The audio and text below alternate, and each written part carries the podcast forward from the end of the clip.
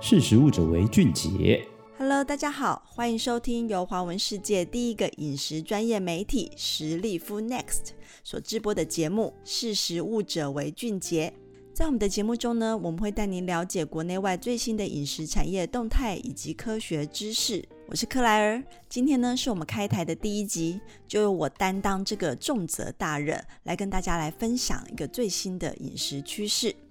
呃，最近呢，如果说你有到这个连锁的咖啡店呢，去点了一杯拿铁，这时候呢，你可能会发现店员怎么会再突然问你一句：“请问你要不要加十元或二十元来升级燕麦奶拿铁呢？”这时候你有没有像我一样觉得奇怪？什么是燕麦奶拿铁啊？以前从来没有这个选项，为什么这两年来呢？呃，突然之间在从星巴克啦、卡玛、路易莎呢这些呃咖啡厅呢，全部都冒出来这个新的品项。所以今天呢，我们就用等待一杯咖啡冲煮的时间，来跟大家聊一聊，呃，什么是燕麦奶，以及为什么在咖啡厅它会突然出现呢？那我相信多数的台湾人在二零一九年前，哈，跟我一样，呃，想到燕麦大概就是这两种形态，一个是干的大燕麦片，另外一种呢是直接喝的，可是它就是单纯只有呃喝而已，它没有加在其他的东西里面。可是为什么直到二零一九年呢？这件事情突然有了变化，燕麦奶它为什么可以跟咖啡扯上关系呢？这股呢，在二零一九年吹进台湾的燕麦奶风潮，其实来自于一个瑞典的品牌 Oatly。Oatly 这个品牌很特别，它其实呢，呃，在一九九四年就已经成立了，但是它却在二十五年之后呢，全球爆红，甚至呢，在二零一九年三月呢，被评选为全球最具创新力的公司之一。这个魅力呢，它是横扫了当时的这个欧美跟亚洲的精品咖啡馆。那为什么这样子的一个燕麦奶产品，它会进到这个精品咖啡馆通路呢？其实这跟他们的品牌翻身再造的策略很有关系。为什么他要锁定咖啡馆作为一个主要销售的通路呢？其实呢，他对标的一个竞争对手就是他想要干掉的是牛奶。呃，牛奶呢，呃，它来自于畜牧业的一个动物性的产品嘛。那在这个十几二十年前开始环保意识升起了之后呢，大家就开始会去关注到到底什么产业的碳排放量是最多的。那这时候就发现畜牧业的碳排放量非常非常的高哈，它远高于这个轮船或飞机的这个碳排放。为了要减少碳排放，然后有更环保永续的生活方式呢，很多人就开始推动了吃素，以及呢用植。物奶来替代动物奶，这样子的一个饮食选择。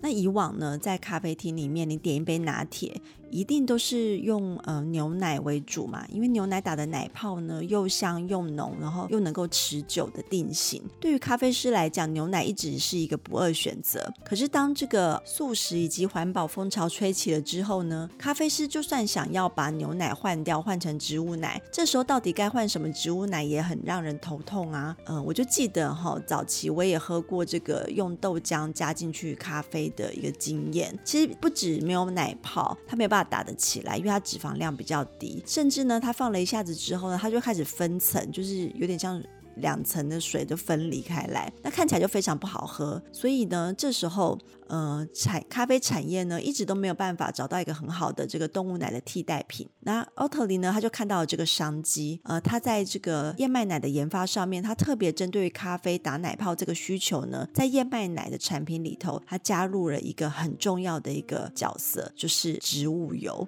所以呢，其实呢，厂商他透过这个燕麦的熟化，再加入水来进行研磨、过滤之后呢，他再他再加入这个植物性的菜籽油来强化它的口感，并且透过一些乳化的系统进行稳定的一个工作，那进而就可以产生现在大家加价的这个燕麦奶了。那这是一个很专业的一个过程哈，不是你自己在家里呃用水加大燕麦片打一打，然后再。滴几滴沙拉油就可以做成的哦，所以大家不要随便自己在家里尝试，那应该会蛮难喝的。所以这样子一个成功推广之后呢，在今年哈，我们就看到更多的这个植物奶的品牌进入了台湾，而且不只有燕麦奶这个品项哈，甚至可能还有椰奶、坚果杏仁奶、夏威夷豆奶等等，都让台湾的植物奶市场的选择呢越来越多。不过呢，到底呃燕麦奶它在健康或者是这个呃环保的诉求上面，是不是真的如品牌宣称的那么好呢？我觉得我们也可以来检视一下。其实同样的一百 ml 来相比的话呢，牛奶的热量、脂肪以及蛋白质呃都比燕麦奶来得高。那其实热量跟脂肪差距没有那么的大啦，反而是这个蛋白质的部分呢差距比较大，大概差了有将近三倍。那所以这样其实呃如果说你是想要补充蛋白质的话呢，喝牛奶其实还是一个比较好的选择，尤其是在孩子的这个成长阶段，喝牛奶还是比这个植物奶来的更好。那你如果说呃有一些上班族女性，你们想要这个减肥啊、瘦身啊的这样的需求的话呢，觉得好像燕麦奶的热量是不是比一般的拿铁的热量来得更低？但其实实际比较来讲的话呢，呃，热量的差距其实是不大的。所以你不管是喝燕麦奶拿铁，或是喝一般的这个牛奶拿铁，其实都差不多。那最后呢，很多人他喝燕麦奶呢，是因为呃想要更环保永续嘛。那当然，动物奶的生产制成呢，碳排放量的确比这个植物奶来得多。不过要讨论环保永续的前提，我觉得还是要建立在这个原料本身都是在地取得跟在地的使用哈。但是现在我们喝到的燕麦奶呢，多数还是来自于这个长途跋涉的进口嘛。所以如果说真的要计算后端的这个运输过程的碳排放的话，呢，其实呃加起来还是不低啦。所以如果说你真的因为呃支持永续的环保概念，然后想要来喝燕麦奶的话呢，那也许你选择的是在地生产的原料，然后在地的这个厂商，呃不要用进口的，那这样可能比较能够达到你的诉求。